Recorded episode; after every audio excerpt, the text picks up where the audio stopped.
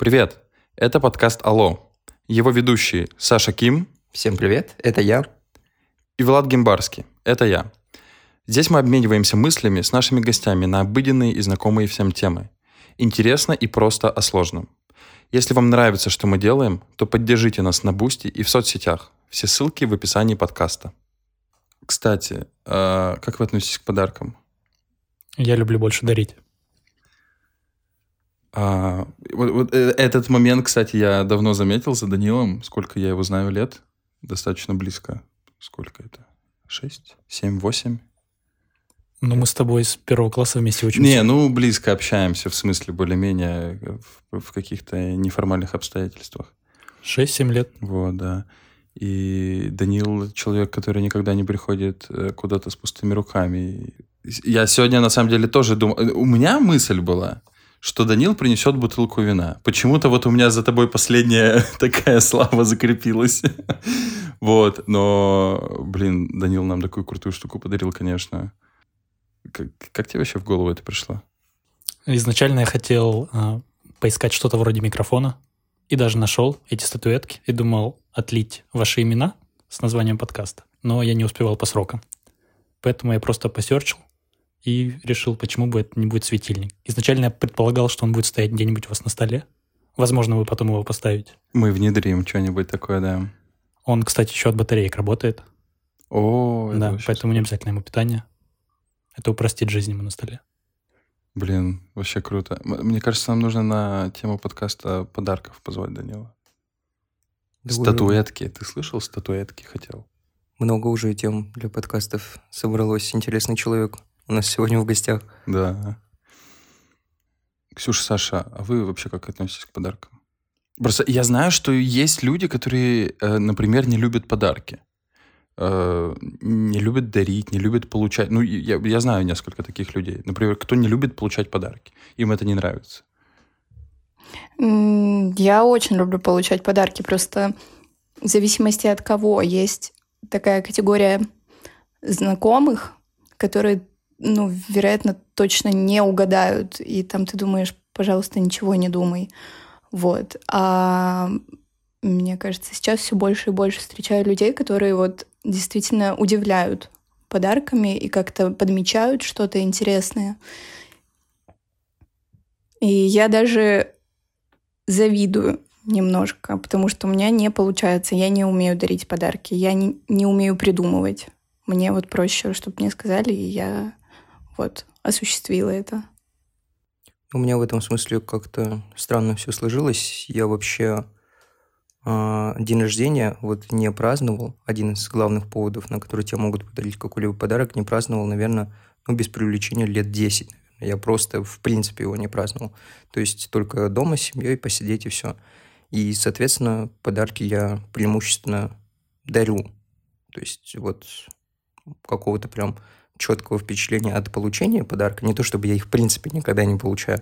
Я их получаю, но все равно в большинстве случаев я испытываю какой-то э, недомогание, либо дискомфорт, когда мне кто-то прям вот приходит и вручает подарок. Потому что у меня тоже есть такая мини-проблема с эмоциями. Я часто не могу выдать какую-то эмоцию, когда мне кто-то что-то дарит. Я просто стою как камень и говорю «спасибо, круто». А вот когда дарю, уже экспрессии побольше. Мне кажется, это самое ужасное, вот подарить подарок, выбрать его и получить такую реакцию, которую ты сейчас описал. Но тут я ничего с собой не могу поделать. Я могу испытывать прям мега позитивные эмоции, но просто не могу выдать какую-то эмоцию, если мне вот подарят, даже если мне очень подарит, понравится подарок, я просто буду стоять и говорить, о, круто, спасибо. Ну, руку пожму, прям нему, может быть, скажу спасибо, и все. Тут я очень сильно похож на Сашу. Я не умею выражать свои эмоции, даже когда я очень сильно благодарен человеку. Мне кажется, что меня засмеют. Даже такие мысли у меня бывают. Блин, ничего себе. Ну, я, да, вот хотела сказать, Ксюша, тебе, что ты говоришь, обидно, что человек, вот ты там выбираешь, даришь человеку, а он без эмоций. Я подумал, просто, ну, некоторые, может быть, не знают как, или вот радость свою изнутри издать. Поэтому... Я замечала за собой, что э, иногда, когда мне дарят, я будто бы пытаюсь выразить свою радость, но в моменте ощущаю, что этого как будто недостаточно, как будто у меня появляются мысли, что человек э, подумает, что ему не понравилось, и хочется как-то еще больше это все увеличить. Вот, но это как бы на грани, чтобы не переборщить. В общем, такие мысли тоже, они тоже есть. А вот в моей голове всегда мысль насчет подарка, что когда ты даришь подарок, ты должен подразумевать то, что человек тебе ничего за это не будет должен. То есть я Кстати, обычно всегда мысль, думаю, да. что а, когда ты что-то даришь, у некоторых людей может быть мысль о том, что вот я ему подарил, и он мне потом тоже, может быть, что-то подарит. А я вот научился даже на эмоциональном плане не подразумевать, что человек мне что-то, в принципе, когда-либо будет должен. То есть, если я ему подарю, и он через секунду забудет о том, что я ему что-то подарил. С вас по киндеру. Блин, ладно. Киндер Макс, огромное яйцо вот это страусиное.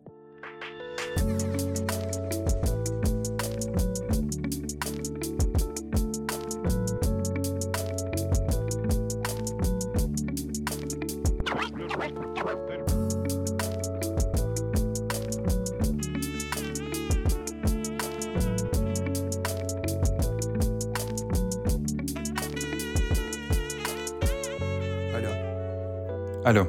Алло. Алло. Алло. Алло.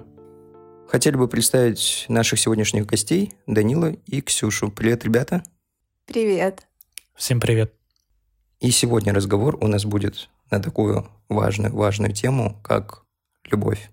Будем разговаривать про любовь к себе, к родным, к друзьям, любимым и в целом про нашу жизнь, любовь к нашей жизни – Давайте традиционно начнем с э, самого такого первого вопроса, который приходит в голову. Что для вас любовь? Влад? Ой, да, я, я, бы, я бы начал, потому что, наверное, во-первых, для меня это до сих пор остается в жизни вопросом. Во-вторых, потому что, наверное, я э, наиболее короткий ответ дам на это все. Во-первых, да, я, я не понимаю, что такое любовь. И я пока что к какому-то логическому выводу пришел у себя в голове, что для меня это отношение к человеку, наверное. Потому что я могу сказать, что я люблю сестру, я могу любить свою девушку, я могу любить своего друга. И э, то есть могу ли я сказать, что это какая-то разная любовь? Не могу сказать. Э, могу ли я сказать, что она как-то по-разному проявляется? Наверное, да, сто процентов. Но, но в общем и целом это какое-то просто мое общее ощущение человека в моей жизни, а, как я его воспринимаю, как хотел бы к нему относиться и то, чего я от него жду. Кстати, хочу сказать, что, наверное, люди, которых я действительно сильно люблю, это единственные люди в моей жизни, от которых я что-то жду. Потому что я решил для себя относительно недавно никогда ни на кого не возлагать никаких надежд. Почему-то так мне проще жить стало. А, вот по этой теме, что от людей, которых ты очень сильно любишь, ты постоянно что-то ждешь. Ну или не постоянно. Я полностью согласен. У меня такая же беда. Мне кажется, что это действительно беда, потому что на самом деле если ты любишь человека, то ты не должен обязывать его хоть как-то, хоть чем-то быть должным или обязанным тебе. И в связи с этим я очень часто э, замечаю за собой, что если я люблю человека, я очень сильно от него что-то жду. Если он это не выполняет, я могу очень сильно расстроиться, могу даже поругаться, возможно, с человеком. И это зачастую не очень хорошо, но при этом мне совершенно наплевать на людей, э, которых я не знаю или которым меня не связывает ничего общего. Блин, э, для меня любовь — это какое-то очень большое, огромное чувство ценности человека, какой-то привязанности, наверное, к нему, э, обязательно уважение. И то, о чем вот Влад и Даня говорят, это вот ожидания, да, что-то, я больше сейчас учусь, и, наверное, у меня начинает получаться э, какая-то, знаете, типа безусловная любовь, вот, это, наверное, то, что для меня важно. Вот принятие человека таким, какой он есть, и, ну, собственно, все. Вот он, он вот такой, ты его любишь за то, что он такой. И вы как-то учитесь вместе дальше взаимодействовать, если у вас какие-то такие глубокие чувства. Ну вот на все сказанное хотела свои мысли внести. Вот то, что сказала Ксюша, действительно, у меня в голове э, строится так, что не бывает здоровой любви, именно, если так можно сказать, здоровой любви, без уважения. То есть, если ты не уважаешь человека, то ты не думаешь, что его любишь, то есть по-настоящему. И возвращаясь к теме вот Влада и Данила, они сказали, что по поводу ожиданий от любимого человека. Лично для меня это работает в случае именно отношений, именно вот как пара, то есть э, со своим партнером. Но я думал об этом с другой точки зрения, например, в отношении любви родителей, к примеру. Я лично не могу просить от родителей, э, может быть, мне повезло так, я не могу просить от них больше, чем они дают. То есть я, в принципе, от них ничего никогда не жду. Может быть, из-за того, что мне просто давалось все, э, не то, чтобы что я просил, а вот минимум, который нужен, это даже не минимум. То есть мне все давалось.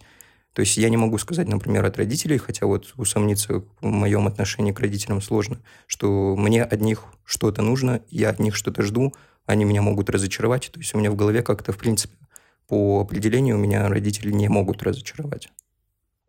Ну, я немножечко зафиксировались. Я про требования от того, когда ты ждешь что-то от человека, которого любишь, я в хорошем смысле пытался это выразить, вы немножечко, ну, я, неправ, не, я неправильно сказал, наверное. Э, я, я это выделил как позитивную черту, потому что от остальных людей я никогда ничего не жду. Не то чтобы, что они мне что-то должны, а в принципе у меня нет от них ожиданий, у меня нет на них надежд, взглядов, каких-то... Ну, в каком-то смысле достаточно эгоистичная здесь позиция у меня. Мне вот все равно на этих людей. Это, ты, по-моему, ты упомянул что-то, Данил, похожее. Поэтому я, наверное, чуть больше это имел в виду, но, но окей. Окей. Типа, типа ожидания того, что эти люди будут рядом с тобой там в трудную минуту. Ты про это или...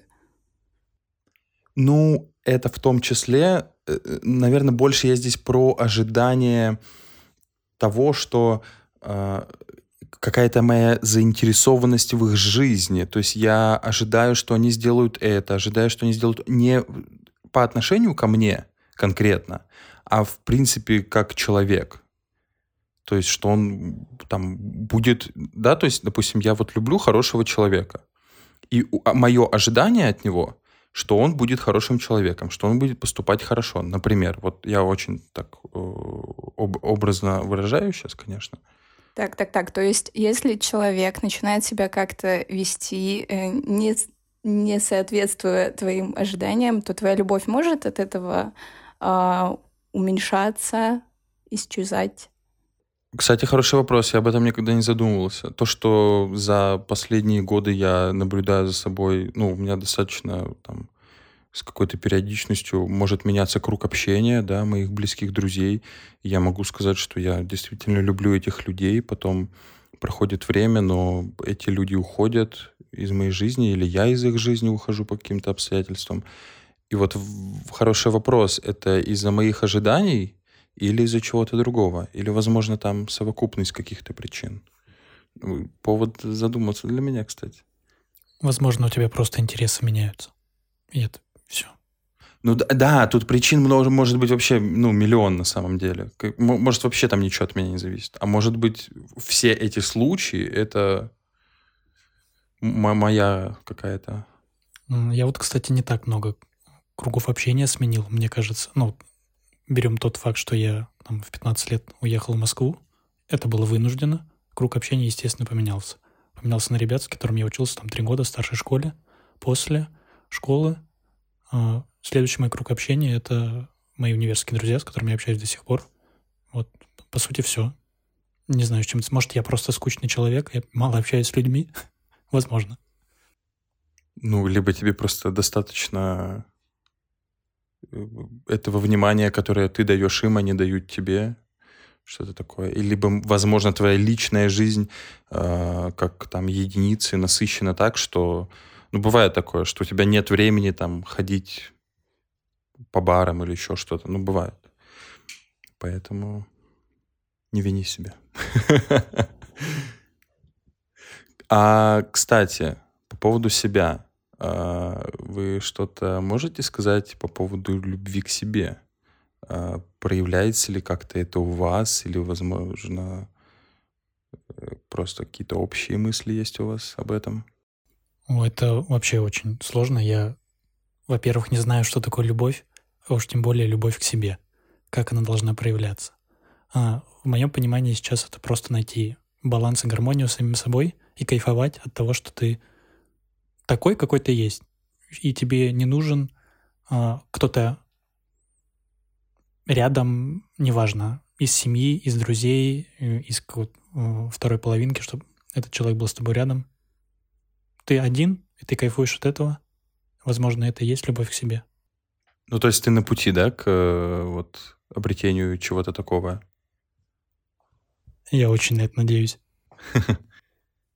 Вот есть такой интересный факт. Если у человека спросить топ, скажем, три любимых человека, он супер-супер редко упомянет, упомянет себя. То есть, хотя, казалось бы, чисто технически человек должен, хоть как бы это плохо не звучало, должен себя ставить на первое место, потому что если ты не будешь э, заботиться о себе, скажем, то это еще более эгоистично, на мой взгляд, из того, что если у тебя есть любимые люди, то ты, по сути, себе до конца не принадлежишь, потому что твое благополучие напрямую завязано на твоем, ну, на отношении родственников, в принципе, к жизни. То есть, если тебя кто-то любит, то ты должен о себе позаботиться, чтобы позаботиться о них в первую очередь. В продолжение монолога хотел бы спросить у вас, как часто вы пренебрегаете собой а, или своими интересами ради кого-то или ради чего-то? Или вы, наоборот, всегда ставите себя на первое место во главу стола?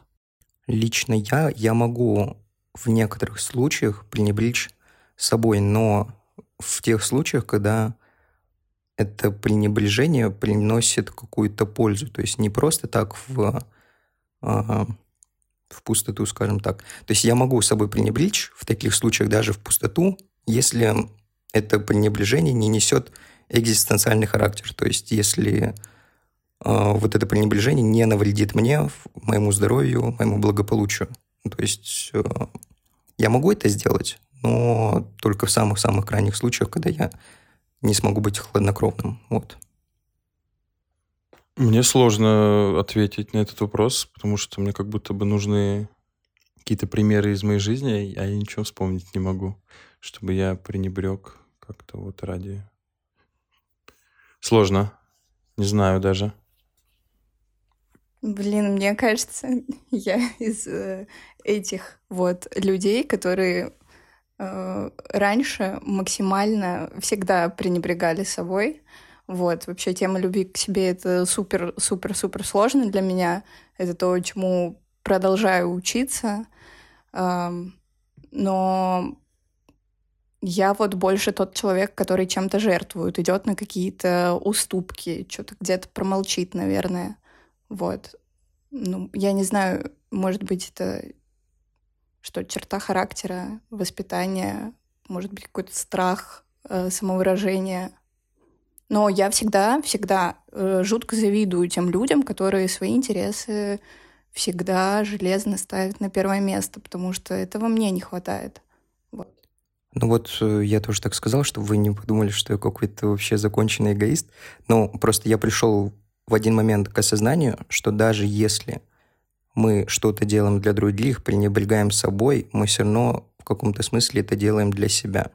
Потому что ты же все равно так или иначе в каком-то смысле влияешь на свое благополучие, если ты идешь на уступки, например, человеку в себе в минус. По сути, человек просто не устроен так, чтобы напрямую себе вредить, если у него все хорошо. То есть, э, а если ты, например, вредишь себе без какой-то даже туманной пользы, плюса бенефита, то, скорее всего, да, там есть определенного рода проблемы. Но это я не вам говорю, в принципе, в общем. Блин, ну, э, мне кажется, это вообще нормальная история, когда люди в каких-то э, взаимоотношениях, особенно в романтических отношениях, идут на какие-то мини-микро уступки, компромиссы. Из этого оно как бы все и строится. У нас у всех могут быть какие-то конфликты и несовпадения интересов. И чтобы что-то построить дельное, а, ты вынужден, какое плохое слово, э, прислушиваться к твоему там дорогому человеку, что-то взвешивать для себя. И если, допустим, для твоего партнера что-то важно, и ты понимаешь, что для тебя не критично сейчас сделать так, как было бы, допустим, приятно, комфортно, спокойно твоему партнеру, то почему бы и нет? Вот. И это должно как бы с двух сторон идти, и это нормально. Ну, в романтическом плане, да, безусловно, я согласен. То есть э, отношения именно вот такого характера, это не то, что кто-то сидит, например, в карете, и другой его просто везет. То есть это именно работа на двоих. То есть вдвоем вы должны идти на определенного рода уступки. Опять-таки, вот эти вот уступки, на мой взгляд, ну, тут уже вопрос того, какие люди вместе. То есть есть люди, которые идут на меньшие уступки, есть люди, которые идут на больше. Если это все хорошо состыковывается, то возникают хорошие отношения. Ну, это даже, даже и не к романтике может относиться, даже вот в пределах семьи элементарно. Вот э, мои родители живут в другом городе, приезжают ко мне в гости, э, в мой там единственный выходной, говорят, вот погнали с тобой в торговый центр, вместе походим, посмотрим, а я как бы и без того работаю 5-2 в торговом центре, жутко устаю, и меня, ну, воротит от этого места. И ты такой, ладно, хорошо. Они, они обрадуются, что ты проведешь с ними время, а вы встретитесь, поговорите, и ты в свой выходной берешь и едешь. И проводишь время с семьей, потому что для них это важно, ну и как бы для тебя это важно. А в какой момент э, любовь к себе чрезмерная может превратиться в эгоизм? И вообще вы считаете, что это возможно? Так сильно себя любить, что действительно оказаться эгоистом? Или эта грань, ну, ее невозможно стереть? Любовь к себе, даже очень, через, очень сильная, чрезмерная, не подразумевает то, что ты являешься эгоистом. Ну вот тут опять-таки вопрос такой странный немного. Э, не вот этот вопрос, который ты задал, в принципе, если к этой теме подходить. Э, на мой взгляд, эгоизм, он как будто бы напрямую связан с определенного рода слабостью, на мой взгляд. Потому что быть эгоистом – это очень легко. А вот быть э, альтруистом, например, э, самоотверженным, это тяжело, потому что, ну как, тут я про себя буду говорить, как будто бы лично для меня забрать намного легче, чем отдать. Вот в моем смысле. А для меня эгоизм – это вопрос того, что ты забираешь. В... Забираешь себе в... во вред другим, скажем так. Работаешь на свой интерес. Конечно, возможно, да и не возможно, а так и есть. Большинство из успешных людей, они а, придерживаются подобного образа жизни, то есть они прям полноценные эгоисты, которые редко руководствуются моралью в этом вопросе. Возможно, а, вот этот эгоизм, он приведет к успеху, но тут уже вопрос того, как, как с этим жить. То есть можно быть эгоистом, да, отвечая на вопрос. А, чрезмерно любить себя, любить э, любить даже не свое дело, а любить то, как ты, например, это делаешь. Вот, к примеру, любить э, все, что связано с тобой. Вот это, на мой взгляд, уже именно та грань, когда ты переходишь от простой любви к себе, заботы о себе, к эгоизму. Баланс. Везде нужен баланс. Вот да, кстати, я бы сказал на эту тему, что как мне кажется, эгоизм от любви к себе — это, возможно, не самое плохое, что может случиться. А, хуже, когда у тебя из-за чрезмерной любви к себе появляется пренебрежение к другим. Вот, вот это уже как будто бы для меня за гранью. А эгоизм, когда ты любишь себя, мне кажется, что он все-таки ведет... Ну да, Саш, это вот о чем ты говорил, это приводит очень многих к успеху. Ты ставишь цели в жизни для себя, ты достигаешь их, ты, ты, ты не думаешь о других. Если это мы рассматриваем... Я сейчас пытаюсь в положительном смысле это выразить, что ты не отвлекаешься на что-то. Э, не думаешь, что о тебе подумают. В том числе, в том числе, да, кстати, это, я думаю, очень сильно помогает. Э, поэтому вот для меня грань именно переходе к пренебрежению к другим людям. А, вот, да, и ты сейчас сказал, я задумался немного немного определения вот разное. Эгоизм и вот чрезмерная любовь к себе – это нарциссизм больше, вот именно по отношению к себе. То есть э, нравится все в себе, самолюбование. То есть это вот больше к нарциссизму. А вот то, что ты сейчас сказал, это вот, да, наверное, больше к эгоизму относится. Вот все, что ты описал. Любите ли вы своих друзей? Любите ли вы своих родных?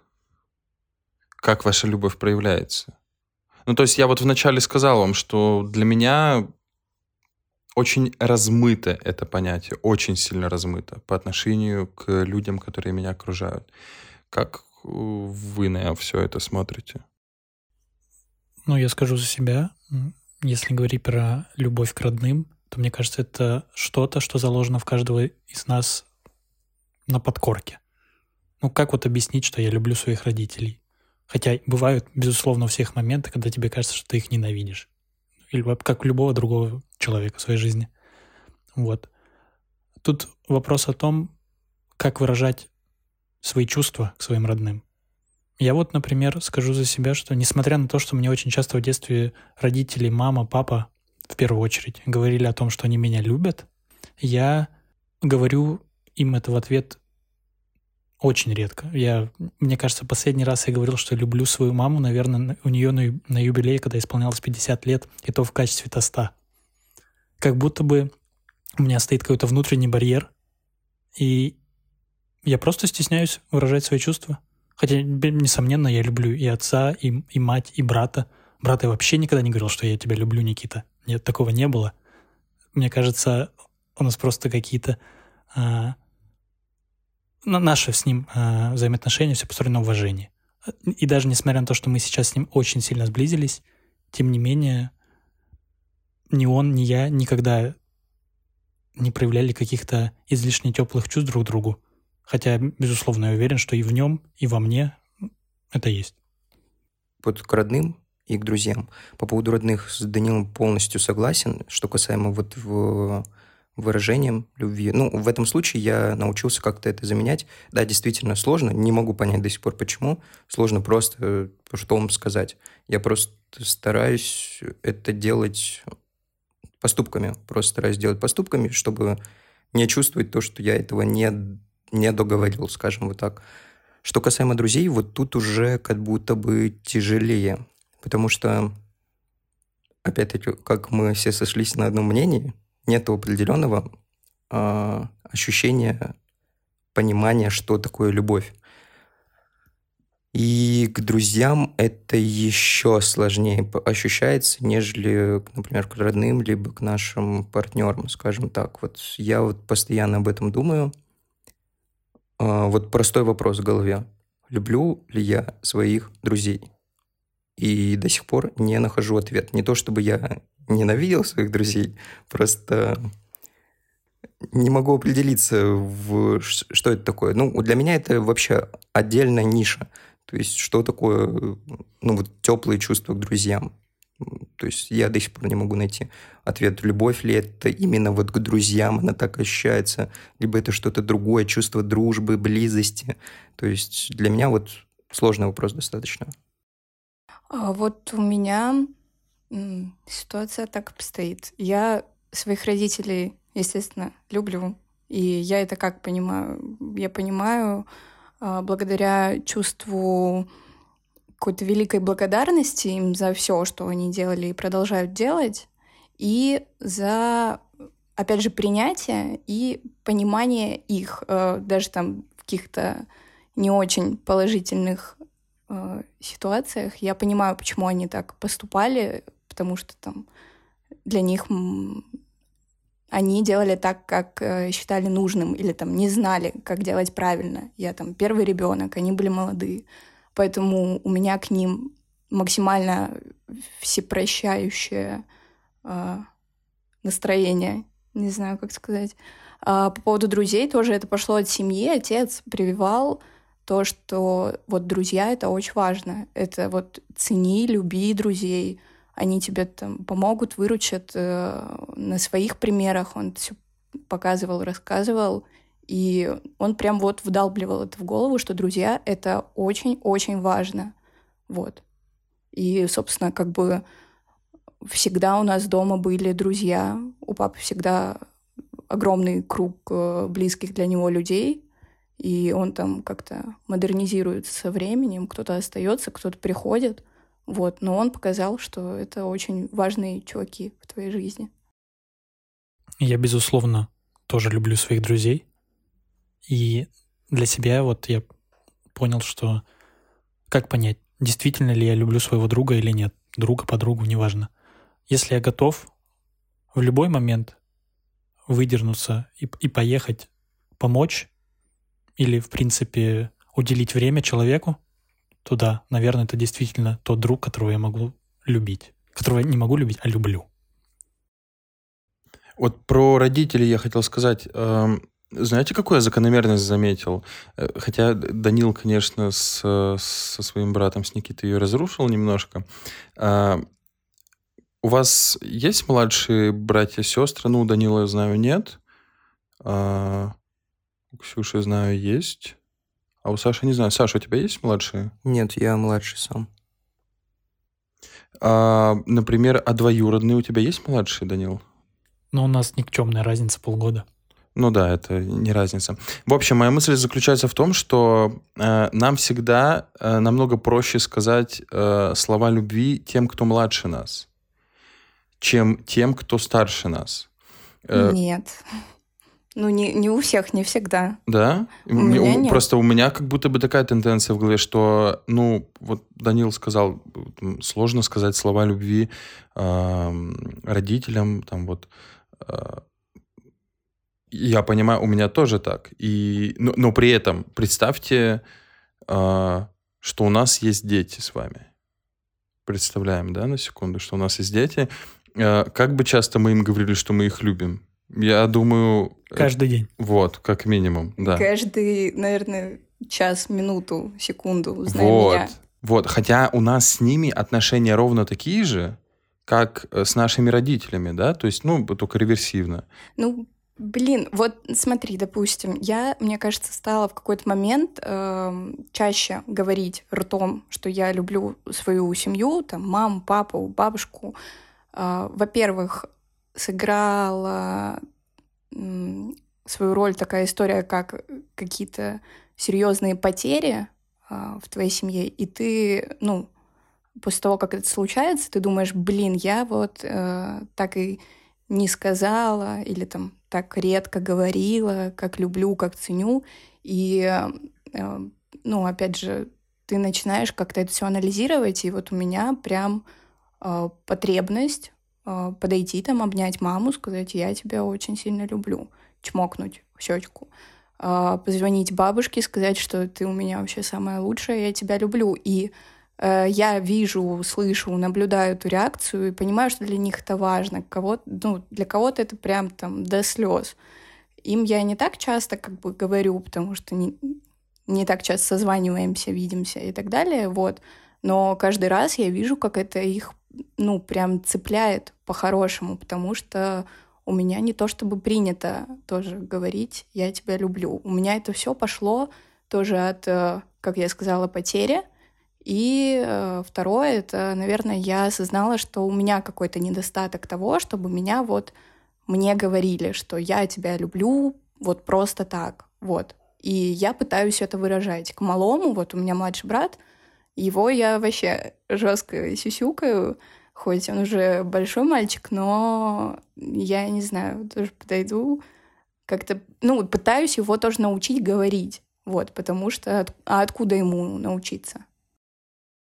А вот тоже добавлю, а, ты сказала не принято. Я вот тоже сейчас об этом подумал. Вот у меня, ну, не скажу, что прям супер-супер консервативная семья, но в достаточной степени. То есть у нас э, четко есть иерархическая лестница, по которой, ну как, члены семьи могут, например, располагаться. Я, если так представить эту лестницу, нахожусь в самом ее низу, потому что я самый младший вообще из всех, кто есть а, в семье. Вообще На дне пищевой цепи. Да, из всего рода абсолютно я самый-самый младший из всех, которые есть. И, соответственно, если я подойду, например, к отцу, он лежит, отдыхает, я зайду. Я уверен на миллион процентов то, что когда их не станет, их же рано или поздно не станет, я буду об этом жалеть, что я этого не сделал. Но сейчас я четко, осознанно, не сожалею об этом, понимаю, что я не подойду в случайный момент к отцу, он, например, что-то смотрит на телевизоре, я подойду, отец. Я тебя люблю. Да, я ему так не скажу, потому что у меня в какой-то момент в голове понимаю, что это не всем будет понятно, вот сказать, например, э, старшему родственнику «я тебя люблю», это какой-то немного фамильярно с моей стороны было бы, если бы я подошел и так сказал. Хотя я знаю, что это было воспринято нормально, но у меня в голове из-за вот этого вот консервативного уклада у меня вот в этих проявлениях э, сантиментов э, есть какая-то вот фамильярность. Блин, ну слушай, мне кажется, вот если бы ты просто подошел маме, так сказал, то все было бы прям супер ок, и у тебя было бы чуть побольше уверенности в этом действии. А к отцу, ну это понятная история, я вообще слышала, что а, знаете, отцы, ну, не нужно от них ждать вот этой вот безусловной любви, которую я ищу.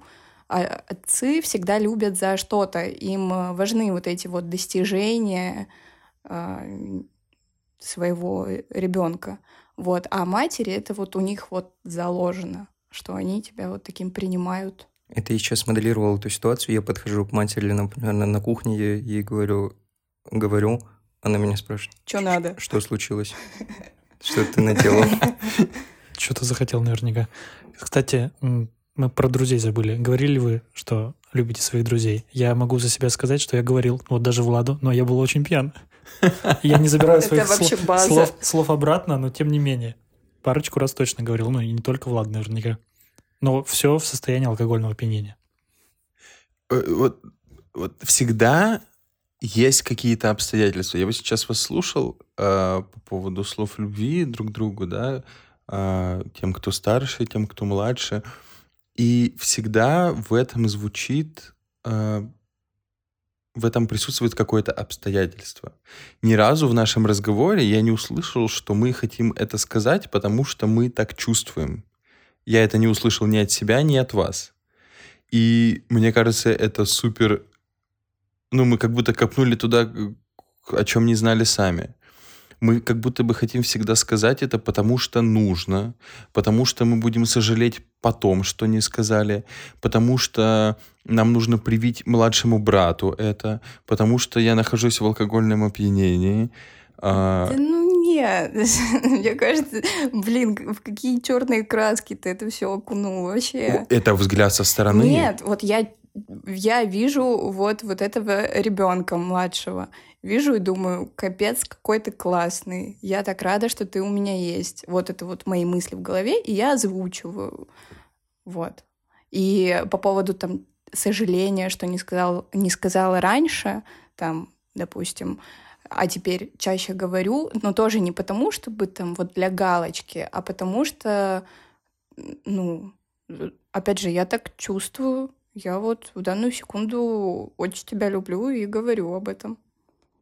А как вы вообще считаете, насколько нужно это говорить? Насколько нужно, чтобы вам это говорили ваши близкие, друзья? Вот знаешь, на мой взгляд, а, больше важно не сказать, а сделать так, чтобы человек это чувствовал. Вот. То есть ты можешь сделать это либо словами, если человек тебе поверит на слово, и он будет чувствовать, что ты его любишь, либо поступками. Тут одно из двух. Но наша задача, как людей, которые, например, кого-то любят, это донести до человека понимание того, что ты его любишь. Не только понимание, но и вот это вот привить ему ощущение, вызвать в нем того, что вот этот человек тебя любит. То есть, а как это сделать, это уже вопрос заключается в человеке, которому ты это говоришь, например, или которого ты любишь, в тебе. То есть много факторов. Вот, в этом-то и прикол. Для этого и существует вот это прекрасное понятие языки любви. Э, это то, как каждый человек выражает э, свою любовь. Кому-то вообще вот э, эти слова «я тебя люблю» ничего не значит, и это нормально. Для кого-то они значат, и это потребность. Смотри, вот ты упомянула как раз языки любви. Вот у нас после родных и друзей такой большой пунктик – любовь к нашим партнерам, то есть в романтических отношениях. Вот касаемо языков любви – кто-нибудь из вас озвучит, какие есть? А, если что, поправляйте слова за время, прикосновение, подарки. И помощь. Суть вообще этих пяти языков в чем? В том, что мы все друг для друга иностранцы. И ну, типа мы должны выучить язык э, другого человека. Ровно так, как ты приезжаешь в другую страну, ты его не понимаешь, что он говорит, так и начиная какие-то там, э, ну, допустим, романтические отношения, ты не понимаешь, э, что для человека э, является проявлением любви. Для кого-то, ну, допустим, для меня это прикосновение, э, слова и что ну, допустим, пока все, что-то еще точно есть. Для кого-то это может быть э, сугубо помощь, вот, когда там человек придет трудную минуту, выручит тебя, что-то сделает, и для него это будет вот реально показатель того, что вот меня любят. А допустим, если ты подойдешь и будешь тискать его полдня, для него это вообще ничего не будет значить. Вот. А вот э, как раз из этих языков любви я бы, наверное, лично для себя бы выделил, э, выделил, выделил бы время, точно время, выделил бы помощь. Вот, точно, время и помощь. Объясню почему. Время выделяю из-за того, что, на мой взгляд, вообще, в принципе, лично у меня нет ничего дороже времени. То есть, если я его кому-то дал, значит, э, что-то в этом человеке есть. Что касаемо помощи, если мы рассматриваем именно романтические отношения, на мой взгляд, то есть быть постоянно в радости и в счастье, то есть не получится. И то, как вы справляетесь с проблемами, то, как человек тебе, например, может помочь с проблемами, определяет то, насколько у вас крепкие и, не знаю, не, не то, что правильные, здоровые отношения. Вот. Это вот что я думаю насчет этих языков.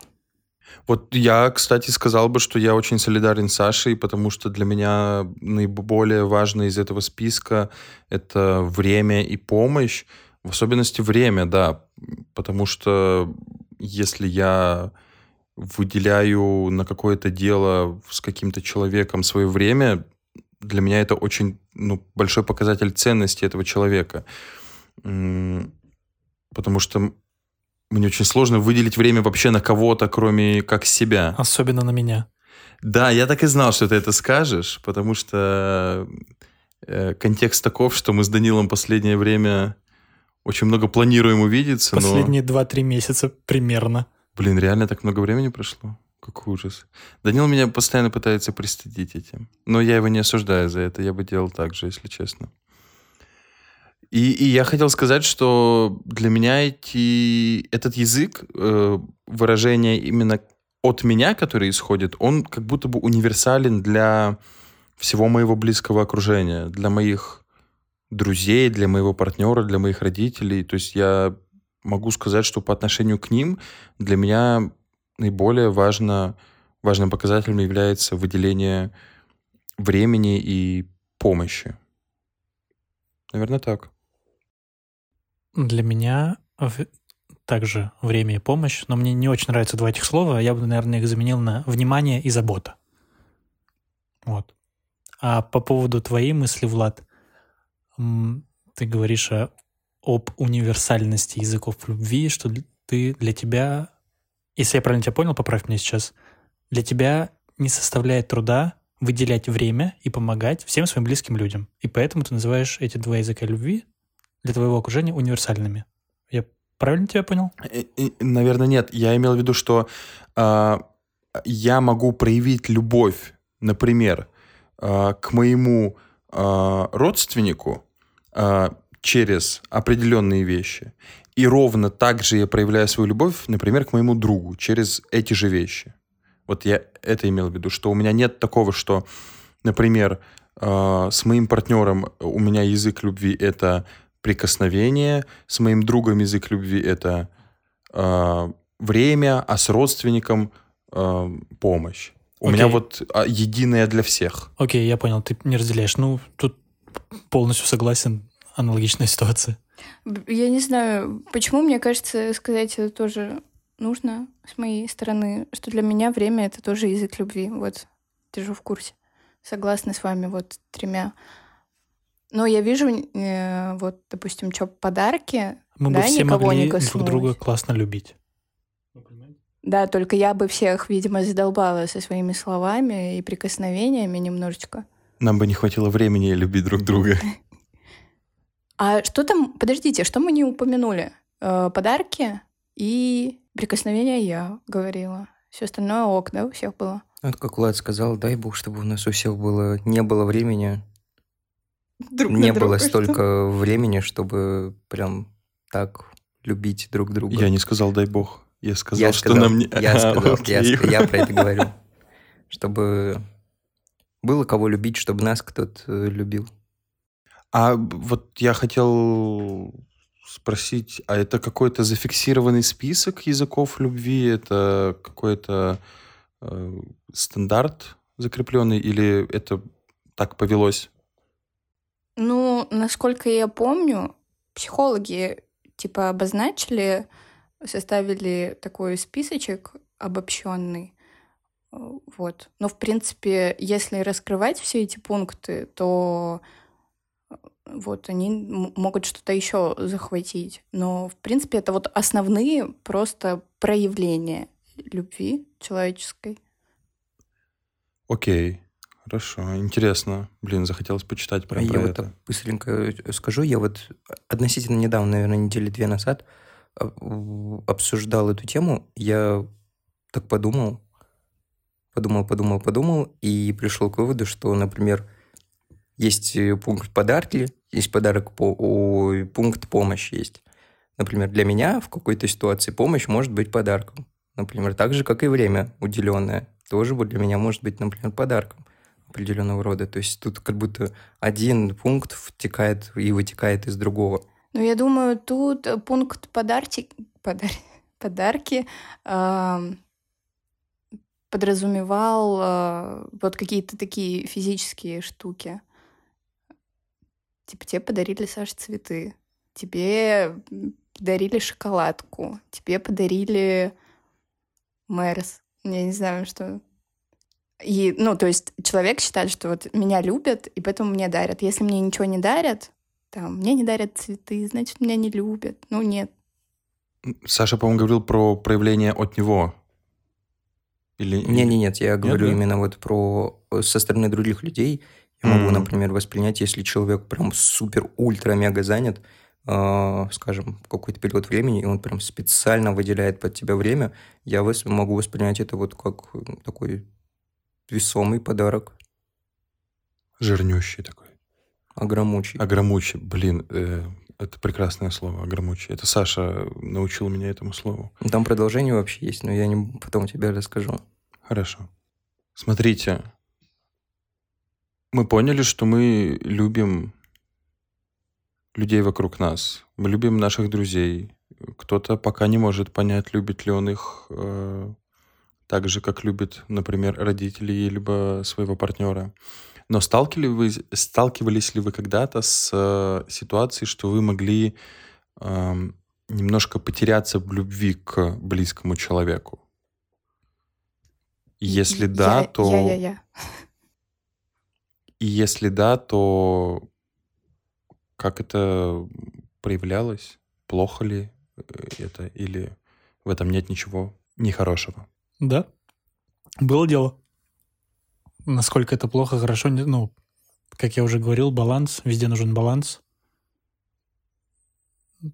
Опять же, насколько глубоко ты теряешься. Важно всегда помнить о себе и в какие-то моменты, как мы уже ран- ранее говорили, выбирать себя, наверное. Вот. Ну, чтобы это, безусловно, никак не ухудшало и не портило жизнь твоему партнеру. А вот есть такая вот странная закономерность, а, чем как будто бы иногда, не всегда, опять-таки, чем больше ты, например, себя отдаешь человеку, тем как будто меньше он ну, привязывается к тебе, отдаляется как будто от тебя. Вот э, ты, например, прям супер самоотверженно, к примеру, а, уделяешь время девушке, заваливаешь ее подарками, звонишь, пишешь, э, все дела. То есть прям себя не жалеешь и такой думаешь, вот должна быть какая-то отдача, сто процентов. А по итогу как будто все наоборот происходит. Ну, вообще это работает в две стороны, насколько мне известно. Но а, на самом деле, если... Опять же, тут, наверное, есть какая-то грань, когда вот это, как ты говоришь, самоотверженность переходит в навязчивость, но в целом, а, если оба человека эмоционально здоровы, а, любое проявление любви не покажется другому человеку чем, чем-то отталкивающим. Ну вот да, мне кажется, важное слово, которое употребил Данил, это навязчивость. И просто если вся, вся эта ситуация переходит в навязчивость, то это, возможно, уже даже и не любовь. Одержимость, да? Ну да, что-то такое. То есть в этой ситуации ты... Вот как, как помните, в начале я говорил о том, что ты настолько э, любишь себя, э, что это уже не эгоизм, а... Нарциссизм. Ну, ну вот да, да, да. То есть э, мы как, как будто бы вот это все, вот эти все действия, они э, происходят не для того, чтобы порадовать человека, а для того, чтобы порадовать себя мыслью, что ты радуешь человека. Блин, знаете, вот эта тема вообще, э, как не раствориться в партнере, это прям очень такая болезненная для меня тема. Э, у меня даже были запросы к, к психотерапевту по этому поводу. Вот. И, и это самый большой страх, когда там начинаются отношения тоже, что жесть. А если я снова вот растворюсь, потому что осознание того, что тебя будто бы не существует без человека, это самое одно из самых ужасных, что вообще случалось со мной на самом деле. Ну, это вот я со стороны человека, который плавал в этом болоте, э, говорю, это супер неприкольно. Ты теряешь самоценность для себя, и ну, ты видишь, как партнер э, теряет в тебе эту ценность. Ты не одна.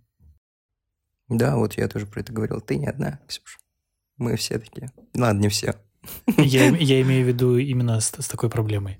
Ну А вот да, я про э, это же и говорю. Слушайте, то, что вы говорили по поводу того, когда к тебе чрезмерно проявляют внимание, и другой начинает э, отстраняться, это, к сожалению, тоже довольно распространенная штука. Это тоже наша, мне кажется, немножечко природа. А, Вот. Нам многим очень Да, я хотел. Сказать, что это именно природная какая-то штука в нас заложена, Да, да. мы какие-то, что ли, хищники, я не знаю, охотники, нам нравится что-то добиваться, изучать, открывать для себя. А когда перед тобой лежит вот раскрытая книга, которая еще и сама перелистывает эти странички, то тебе абсолютно скучно становится. Вот. Тут я не соглашусь. Я повторюсь, я две минуты назад сказал мысль о том, что если два человека полностью знаю, психически, эмоционально здоровы, то это не вызовет никакого отторжения. Если тебе человек там лишний раз признается в любви или лишний раз уделит тебе какое-то вре- свое время, поможет тебе как-то. Да, абсолютно, но это опять же мы возвращаемся к тому, что нужно везде баланс держать. Если этот баланс нарушается с той или другой стороны, один там становится максимально открытый, притянутый к другому человечку, а другой перебарщивает своим э, самолюбованием и со своим вот этим вот нездоровым эгоизмом, то тут и начинаются все проблемки. Но, к сожалению, мы не все э, абсолютно здоровые психические люди, вот. И мы только стараемся все. Вот я, да, хотел сказать тебе э, на твое главное условие, если два человека полностью э, ментально здоровы. А это вообще возможно? Вот. Ну, наверняка возможно, но как будто бы сейчас такое время, что таких людей мало. Да, не спорю, конечно. Вот э, как раз Ксюша сказала, я, если вот так прям вот этот пунктик подводить, прям а, заканчивать, я вот могу сказать, как вначале говорил, для меня самое важное в отношениях, и в принципе у меня такое мнение сложилось, что у большинства так, э, самое важное это уважение в первую очередь, потому что без этого вообще никуда, и именно понимание, то есть человека, с которым ты встречаешься, какие-то отношения у тебя находишься, или ты в браке. То есть если ты понимаешь человека, у вас есть понимание с друг другом, того, что происходит, того, почему это говорится, того, почему это делается, то все будет не обязательно хорошо, но все идет, значит, как нужно, значит, у вас. Да, понимание это вот очень-очень важно. Понимать, что твой э, человек поступил как-то не так, как тебе нравится, не потому что он такой злодей ужасный, а вот потому что он не знает, как можно по-другому. Э, или, ну, еще просто не понял. И, как бы, в принципе, люди-то не особо меняются, но мы можем дать им какие-то наводки, сигналы, и они могут, если захотят, понять нас. Вот по поводу наводок и сигналов, вот это такая тема, на самом деле, вот эти намеки. К примеру, лично мне не знаю, не назову себя глупым человеком, но вот эти вот намеки и сигналы, вот эти вот отдаленные, лично мне вообще никогда не были, в принципе, даже мотив этих действий не был никогда понятен. То есть, почему бы мне просто не сказать напрямую о том, что человек, например, хочет. То есть мне нужно еще напрячься, когда мне без того тяжело. Достаточно ввести какие-то, например, отношения в какой-то момент, когда эти уже намеки идут. То есть я всегда думаю, почему мне не сказать просто напрямую? Типа, мне нужно напрячься лишний раз, нужно еще это понять правильно. А если я это пойму неправильно, еще хуже станет. Вот, вот это для меня прям больная тема. Ну, слушай, просто говорить это сложно. На самом деле, э, не для всех это очень э, легко дается. Кому-то проще выражать это все намеками, но в один момент, когда понимает человек, что намеки там не доходят, то уже для кого-то разговоры это крайняя мера. Но я вот согласна с тобой, мне больше нравится вот история про разговоры. И вот сигналы я могу отнести как раз-таки к э, разговорам, что к тебе подходит человек и говорит, вот, слушай, я что-то плохо себя чувствую из-за того-то и того-то. Мне как-то вот некомфортно. Это такой сигнал тебе говорят о своих чувствах, а ты дальше принимаешь решение, что-то делать или нет. Ну, тут же еще есть какая-то, Саша, романтика в этом вопросе, потому что, э, ну, в этих намеках, их сигналах. Нет? Нет для тебя ну, чего-то смотри, такого? я тут могу так сказать, э, ну, по всему нашему сегодняшнему разговору как будто могло сложиться впечатление, что я достаточно циничный и расчетливый человек. Но, честно, вот по поводу романтики в этих намеках, периодически мне просто хочется немножечко угомониться, покоя хочется, если честно, потому что вот это, ну, не то, что прям много, долго продолжается, и прям много было в моей жизни, но все равно я такой человек, что даже с тем, что было, я уже начал присыщаться этим настолько, что любой намек на намек начинает вызывать у меня какой-то дискомфорт в лучшем случае. В худшем случае вызывает еще больше негативные эмоции. Ну ладно, интересно, интересно. Мы с вами сегодня поговорили о любви много к кому, но мы не поговорили о любви, возможно, к самому важному, о любви к жизни. Вы любите свою жизнь? Мне кажется, что любовь к жизни тесно связана с любовью к себе. Н- невозможно, на мой взгляд, любить жизнь, не полюбив себя. Кстати, да, это хорошая мысль. Я я вот тоже в процессе того, как задавал этот вопрос, думал о любви к себе, о любви к жизни. Но а, а мы можем ли мы разделить как-то это? Давайте э, подумаем, есть ли какие-то границы между... Может ли существовать любовь к жизни без любви к себе и любовь к себе без любви к жизни? Слушай, мне кажется, вообще никакая любовь не может существовать без э, хоть какой-то любви к себе. Э, сначала человек должен полюбить себя, и только потом отдавать любовь. Иначе это будет уже потребительская история, потребительская любовь. А, смотри, какая у меня мысль. А, например, мне кажется, можно назвать много ситуаций, при которых человеку намного проще полюбить себя, если он любит жизнь. Обратная ситуация. Например, приведи, пожалуйста. Ну, я действительно... Например, со мной вокруг складываются какие-то обстоятельства, э, которые, возможно, от меня в полной мере не зависят. Э, не знаю, место жительства, работа, люди, которые меня окружают. Я могу где-то случайно познакомиться с какими-то людьми, которые через год изменят мою жизнь очень сильно. И э, это моя любовь к жизни изменила мое отношение по касаемо вопроса любви к себе. То есть я полюбил а, те обстоятельства, которые сложились вокруг меня, то есть жизнь вот вокруг себя полюбил. Из-за этого я начинаю любить больше себя, потому что понимаю, что все складывается лучше и лучше. А я вот сейчас прям э, визуализировала эту картинку, я представила себя суперуспешным чуваком, который живет в каких-то богатствах, э, но при этом в жутком дискомфорте с собой. То есть, знаете, когда вот, вот эти чуваки, которые, кажется, душой компании, и вообще у них просто офигенная жизнь, но у них э, они глубоко несчастливы вообще.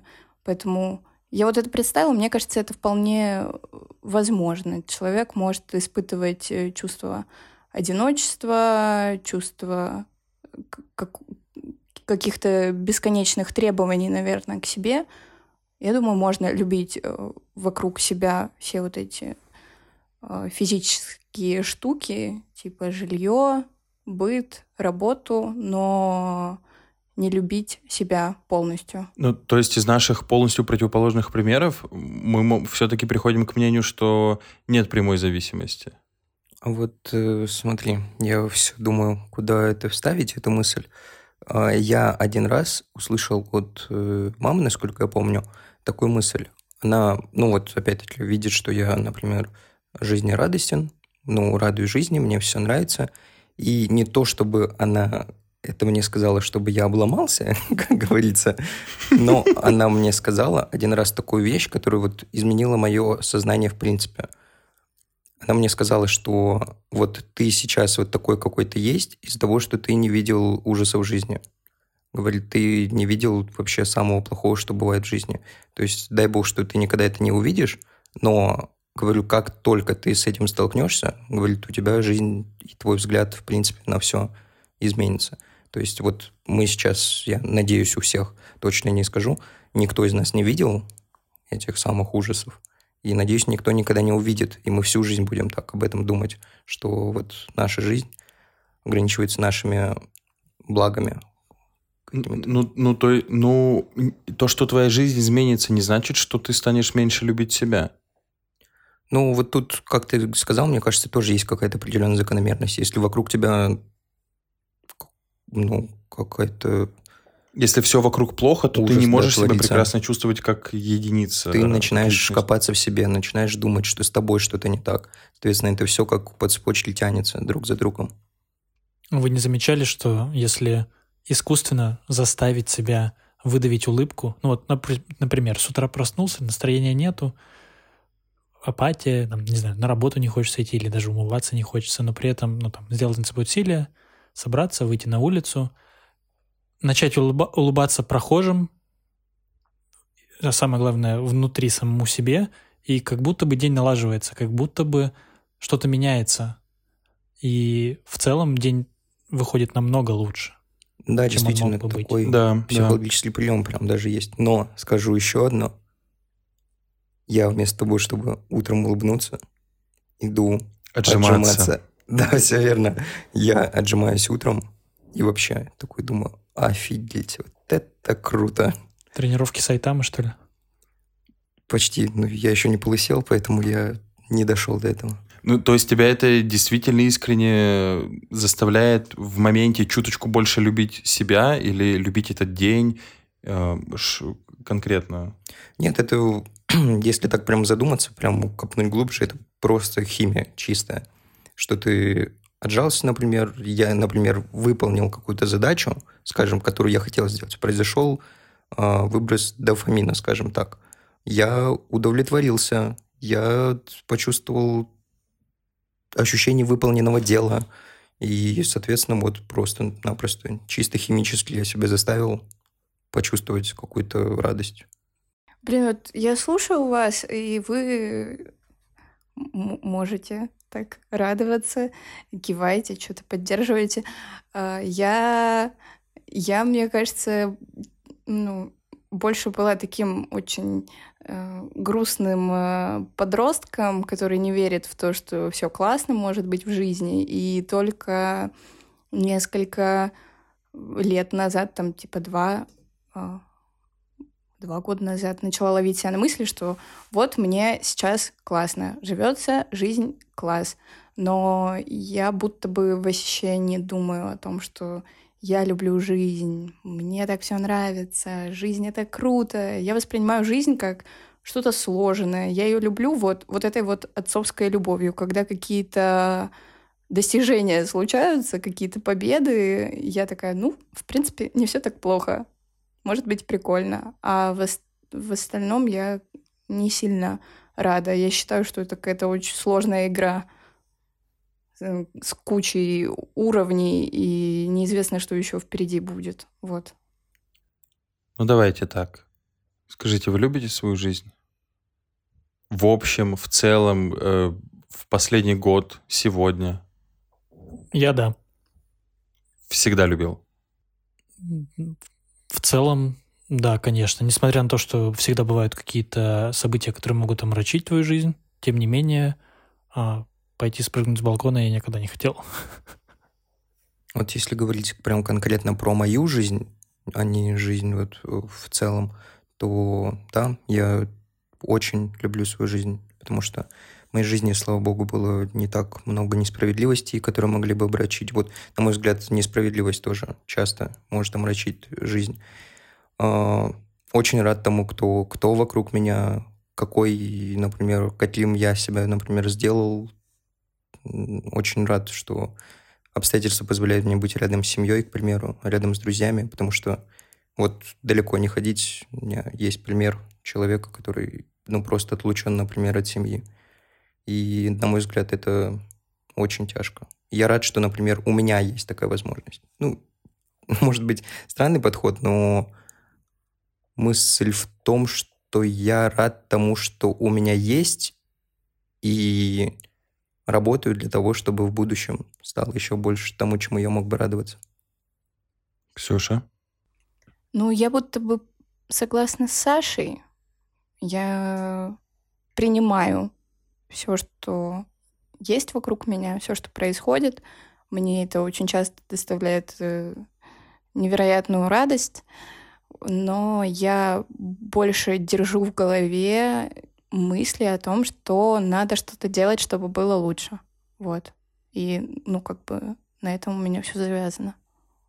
Ну, мысль о том, что всегда есть к чему стремиться, на самом деле, хорошая, я думаю, во всех аспектах нашей жизни. Да, будто, э, будто нельзя вообще расслабляться. Вот. Да, как говорил Рокки Бальбоа, неважно, как сильно нас бьет жизнь, а как мы держим удар, правильно? И нужно делать максимально много, чтобы этот удар держать легче. Поправлю тебя немножко. Неважно, как сильно ты бьешь. Да, я, кстати, очень долго думал, что там было. А, как держишь удар, да? Вот-вот-вот. Спасибо.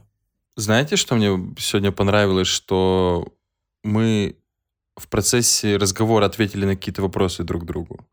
Возможно, на какие-то вопросы мы сами себе ответили. Мне было очень интересно послушать ваше мнение на эту тему, потому что, ну, будем честны, тема любовь нас окружает очень сильно в жизни.